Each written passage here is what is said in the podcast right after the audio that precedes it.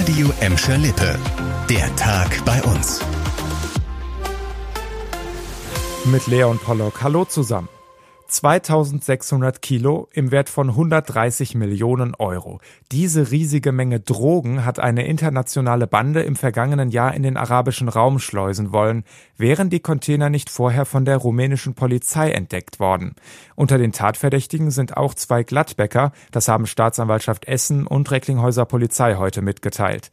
Die Staatsanwaltschaft wirft dem 38-Jährigen und dem 24-Jährigen vor, die Drogentransporte organisiert zu haben.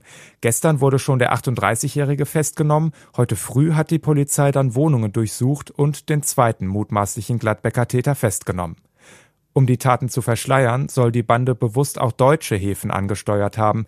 Die Drogen selbst sollen hauptsächlich in Syrien hergestellt worden sein. Die Staatsanwaltschaft prüft jetzt, ob die Verdächtigen noch für weitere Drogenlieferungen verantwortlich sind. Viel zu tun gab es heute auch für die Polizei in Gelsenkirchen. Allerdings sind hier die Hintergründe noch völlig unklar. Was wir bis jetzt wissen, heute Vormittag hat es auf der Mechtenbergstraße in Rotthausen einen größeren Einsatz gegeben.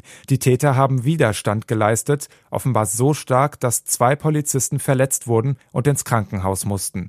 Gefahr für die Bevölkerung habe aber nicht bestanden, hat uns ein Polizeisprecher gesagt. Die Täter wurden in Gewahrsam genommen. Mehr zu dem Fall will die Polizei dann morgen bekannt geben.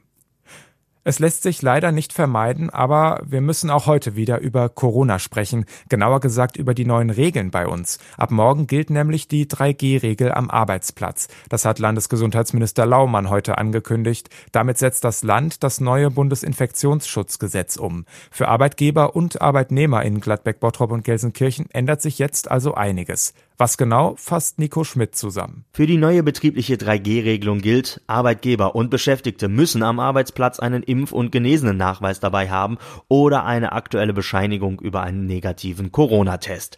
Der Schnelltest darf nicht mehr als 24 Stunden alt sein, der PCR-Test ist für 48 Stunden gültig. Ein Selbsttest zählt nicht. Allerdings können nicht geimpfte oder nicht Genesene am Arbeitsplatz unter Aufsicht des Arbeitgebers einen Test machen. Wer sich gegen die Kontrolle eines 3G-Nachweises stellt, muss mit Abmahnungen oder bei mehrfacher Verweigerung im Härtefall mit einer Kündigung rechnen. Auch wenn Bus und Bahn wegen der Corona-Beschränkungen in den nächsten Wochen weniger stark ausgelastet sein könnten, wird ein gut ausgebauter ÖPNV in Zukunft eine immer größere Rolle spielen.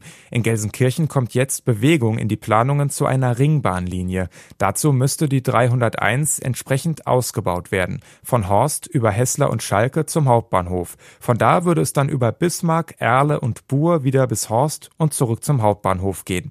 Gutachter haben das Projekt jetzt positiv bewertet. Das ist eine Voraussetzung dafür, dass die Stadt für den Bau Fördergelder beantragen kann. Jetzt sollen Gespräche mit den zuständigen Behörden und der Bogestra folgen.